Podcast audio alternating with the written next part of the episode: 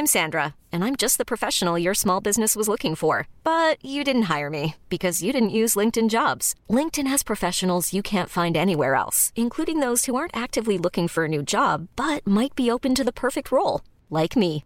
In a given month, over 70% of LinkedIn users don't visit other leading job sites. So if you're not looking on LinkedIn, you'll miss out on great candidates like Sandra. Start hiring professionals like a professional. Post your free job on linkedin.com/achieve today.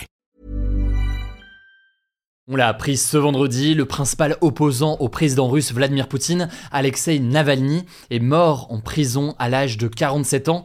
Cette nouvelle a donc fait le tour de la planète en une fraction de seconde et elle suscite énormément de questions.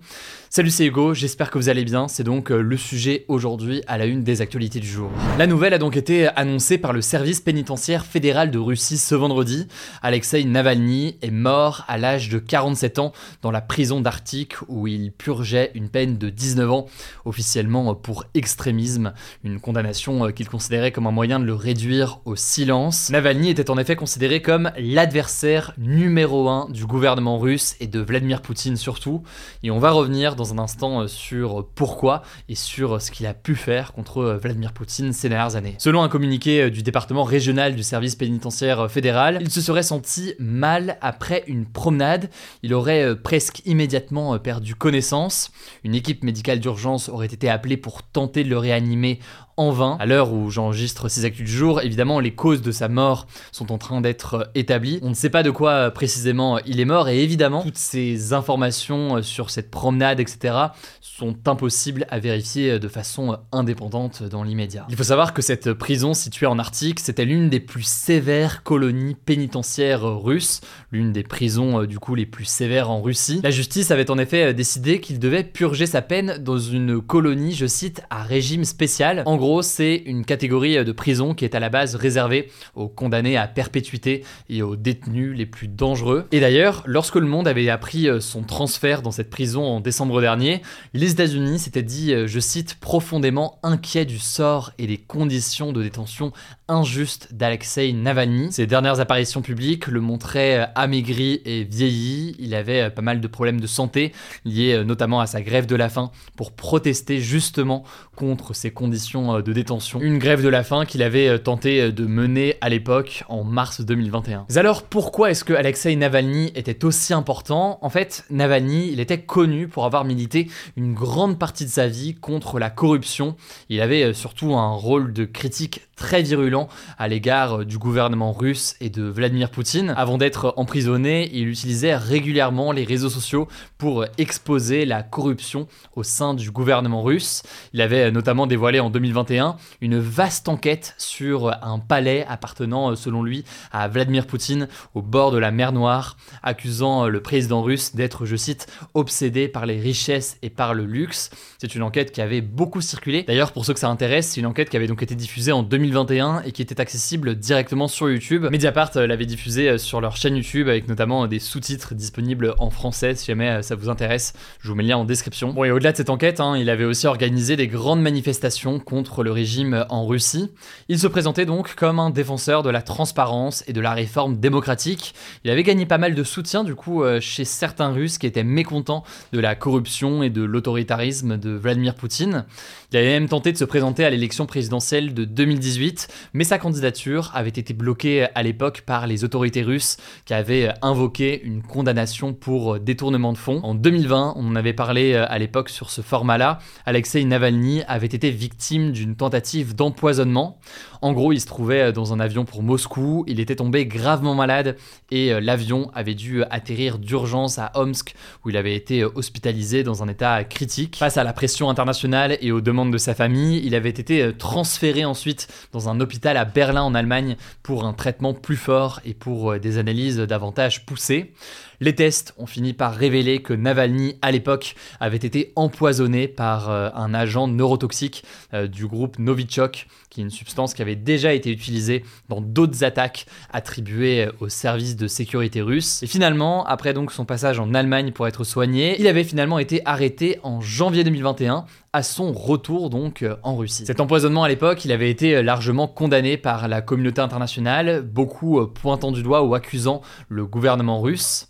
À l'époque, Emmanuel Macron euh, avait dénoncé, je cite, une tentative d'assassinat et avait euh, demandé à Vladimir Poutine une clarification. Et puis on peut noter d'ailleurs qu'au-delà des condamnations, il y avait eu aussi des sanctions contre euh, le gouvernement russe. Par exemple, les États-Unis ou encore le Royaume-Uni et l'Union européenne avaient imposé des sanctions contre des Russes haut placés et contre certaines entités. Et c'était donc de nombreux mois tout de même avant donc l'invasion de l'Ukraine et les nouvelles sanctions qu'il y a eu depuis. En tout cas, depuis février, depuis sa cellule en prison, il avait appelé sur ses réseaux sociaux euh, à ne pas voter pour euh, Vladimir Poutine lors de la prochaine présidentielle prévue en mars. Il poursuivait donc en quelque sorte son engagement. Alors maintenant, une fois qu'on a dit ça, c'est important de noter donc que sa mort n'est pas anodine, qu'elle l'interroge. Il faut rappeler que beaucoup des anciens opposants de Vladimir Poutine ont soit disparu, soit sont décédés dans des circonstances assez floues. Par exemple, en août dernier, Evgeny Prigogine, le chef du groupe paramilitaire russe Wagner, est mort dans un crash d'avion en Russie quelques semaines après une tentative de rébellion contre le pouvoir en Russie. Là aussi, on en avait parlé dans les actus du jour à l'époque. Et en l'occurrence, c'est très loin d'être le seul exemple. En tout cas, en France, Emmanuel Macron a réagi. Il a accusé la Russie, je cite, de condamner à mort les esprits libres, partageant sa colère et son indignation. Le ministre des Affaires étrangères, Stéphane Séjourné, a réagi de son côté sur X, estimant que Navalny a, je cite, payé de sa vie sa résistance à un système d'oppression et que, je cite, sa mort en colonie pénitentiaire nous rappelle la réalité du régime de Vladimir Poutine. Autrement dit, dans ces déclarations, il y en a plein d'autres, d'autres chefs d'État internationaux. Il n'y a pas d'accusation directe d'avoir tué ou empoisonné là directement Navalny, mais à minima, évidemment, le gouvernement français et d'autres chefs d'État pointent du doigt la responsabilité de la Russie, de son système judiciaire et de son gouvernement, qui a mené à minima donc à retrouver Navalny ainsi en prison. Bref, on n'avait pas prévu de parler de la Russie Pour tout vous dire, en fait, on avait prévu aujourd'hui euh, de faire la une sur euh, la nouvelle intelligence artificielle en vidéo qui a été euh, inaugurée et lancée par OpenAI avec des bouleversements très importants. Donc on parlera très sûrement de cette nouvelle intelligence artificielle ce lundi parce qu'il y a énormément de choses à analyser. On a commencé du coup à travailler beaucoup sur tout ça. Je vous laisse avec Léa pour les actualités en bref et je reviens du coup juste après. Merci Hugo et bonjour à tous. On commence avec cette actu. Au Sénégal, en Afrique de l'Ouest, le Conseil constitutionnel a invalidé ce jeudi soir le report de la présidentielle de février à décembre, décidé par le président sénégalais Macky Sall il y a quelques jours. Le Conseil constitutionnel, c'est une institution chargée de contrôler que les lois sont conformes à la Constitution, la loi suprême du pays. Il a donc jugé le report de la présidentielle contraire à la Constitution. En fait, après l'annonce de Macky Sall, l'Assemblée nationale sénégalaise avait adopté début février une loi pour repousser l'élection présidentielle de 10 mois, seulement trois semaines avant le scrutin. Mais cette décision a provoqué une grave crise dans le pays alors que l'opposition parlait, je cite, d'un coup d'État constitutionnel. Plusieurs manifestations ont d'ailleurs été organisées au Sénégal, trois personnes ont été tuées et des dizaines d'autres ont été arrêtées. Alors le Conseil constitutionnel a reconnu qu'il était impossible de maintenir le scrutin le 25 février comme c'était prévu à la base et il a donc demandé aux autorités de trouver une nouvelle date dans les plus brefs délais. On suivra ça. Deuxième actu, en France, le ministre de l'Intérieur Gérald Darmanin a invité les élus corses à dîner le 26 février à Paris pour leur présenter un projet texte constitutionnel permettant l'autonomie de la Corse. C'est ce qu'il a annoncé ce vendredi au quotidien Corse Matin. En fait, en septembre, quand Emmanuel Macron était en visite en Corse, il avait donné six mois, donc jusqu'à fin mars, au groupe politique de la Corse pour parvenir à un accord avec le gouvernement afin de modifier le statut de la Corse pour reconnaître ses spécificités et lui donner une autonomie dans la République. Le président avait notamment déclaré vouloir que la langue corse puisse être mieux enseignée et il avait évoqué la création d'un service public de l'enseignement en faveur du bilinguisme. Mais pour le moment, les élus corses n'ont pas soumis de texte, donc le ministre a décidé de leur en proposer un qu'ils pourront modifier. Alors une fois que les groupes politiques corses et le gouvernement seront parvenus à un texte, il faudra ensuite que le projet de loi soit voté par l'Assemblée nationale, puis par le Sénat, on vous tiendra au courant. Troisième actu, la France n'avait jamais connu une première quinzaine de février aussi chaude selon Météo France. Concrètement, la moyenne des températures était proche de 9,7 degrés sur le territoire, ce qui bat donc le dernier record de 9,51 degrés qui datait de 2002. Alors plus précisément, ce jeudi 15 février était même le jour le plus chaud de l'hiver 2024 à l'échelle nationale,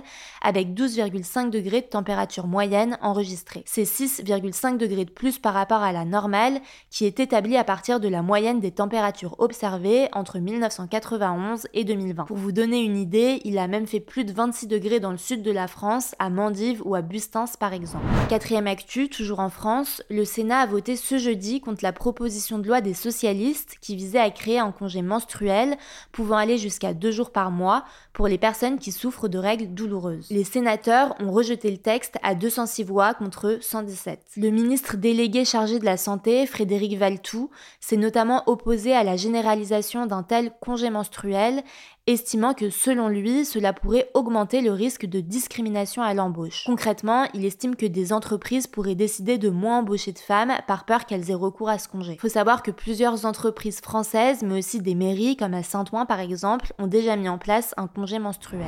Cinquième actu, l'entreprise américaine Microsoft a annoncé ce jeudi que grâce à son projet Xbox Everywhere, quatre jeux qui étaient jusqu'ici exclusifs à la Xbox seraient bientôt disponibles sur des consoles rivales, à savoir la PS5 et la Switch. L'objectif, c'est que les joueurs puissent jouer à des jeux vidéo développés par Microsoft sur les consoles qu'ils possèdent déjà. Alors pour le moment, on ne sait pas avec certitude quels jeux sont concernés par cette annonce, mais selon le média spécialisé The Verge, il pourrait s'agir de Hi-Fi Rush, Pentiment, Sea of Thieves et Grounded. Et on finit avec cette bonne nouvelle en Europe, la Grèce a autorisé le mariage et l'adoption pour les couples de même sexe ce jeudi. Elle devient ainsi le premier pays orthodoxe à le faire, l'orthodoxie étant une branche du christianisme. Sur les 200 154 députés présents au Parlement grec, 176 ont voté pour, 76 contre et 2 se sont abstenus. La Grèce devient par ailleurs le 37e pays du monde à légaliser le mariage et l'adoption pour les couples homosexuels et le 17e pays de l'Union européenne. Voilà, c'est la fin de ce résumé de l'actualité du jour. Évidemment, pensez à vous abonner pour ne pas rater le suivant, quelle que soit d'ailleurs l'application que vous utilisez euh, pour m'écouter. Rendez-vous aussi sur YouTube ou encore sur Instagram pour d'autres contenus d'actualité exclusifs. Vous le savez, le nom des comptes, c'est Hugo Décrypte. Écoutez, je crois que Prenez soin de vous.